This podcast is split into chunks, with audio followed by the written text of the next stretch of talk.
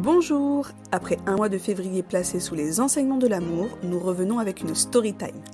Allez, c'est parti, générique Hello, hello Bienvenue sur Jésus Talk, votre rendez-vous d'échange hebdomadaire.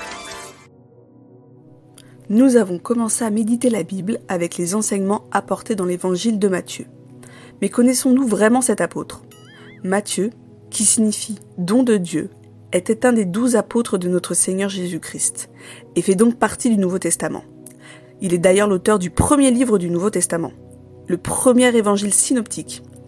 Et des quatre auteurs des évangiles, il fait partie des deux témoins oculaires avec Jean qui ont vu l'œuvre de notre Seigneur Jésus-Christ. Nous connaissons peu de choses de sa vie d'avant, et oui, il faut reconnaître, il y a un avant et un après Jésus. Mais nous savons qu'il était le fils d'Alphée, appelé Lévi, de la tribu des Lévis, et nous pouvons le voir notamment dans Luc 5, verset 27, ou encore Marc 2, verset 14, qui dit Après cela, Jésus sortit, et il vit un publicain nommé Lévi assis au lieu des péages. Matthieu était originaire de Capharnaüm en Galilée, et avant de rencontrer Jésus, il était collecteur d'impôts. C'est-à-dire qu'il travaillait pour le gouvernement romain et taxait ses compatriotes juifs. Autant dire, il n'était pas très apprécié de ses frères juifs et il était même plutôt considéré comme un traître à la solde de Rome. Donc on a Matthieu, enfin encore appelé Lévi, collecteur d'impôts à son poste de péage, qui travaille et est méprisé par ses pairs, une journée banale pour lui quoi.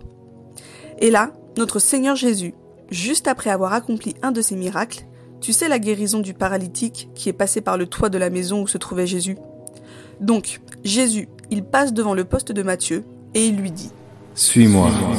Simple, bref et direct. Le Seigneur Jésus venait d'appeler Lévi à le rejoindre et à devenir un de ses apôtres.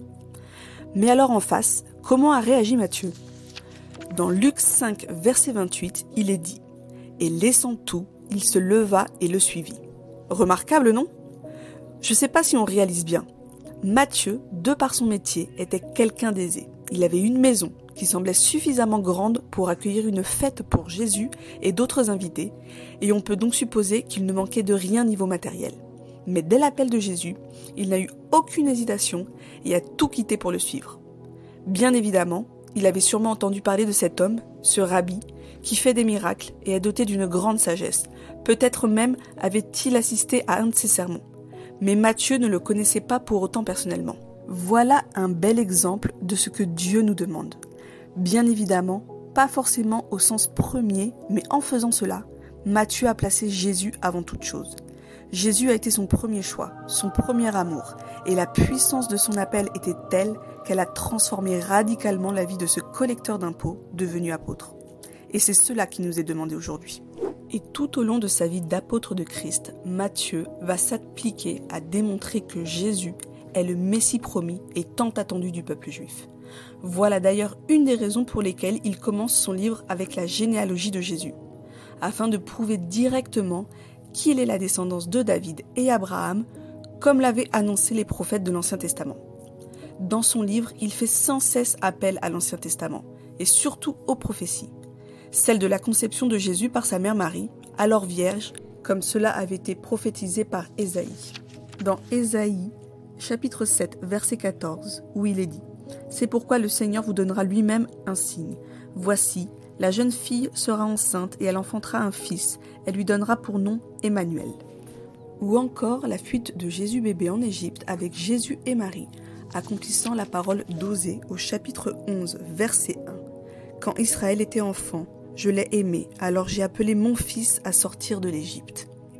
Et de manière générale, à de nombreuses reprises, il rapportait ces faits en concluant avec la formule afin que fût accomplie cette parole des prophètes.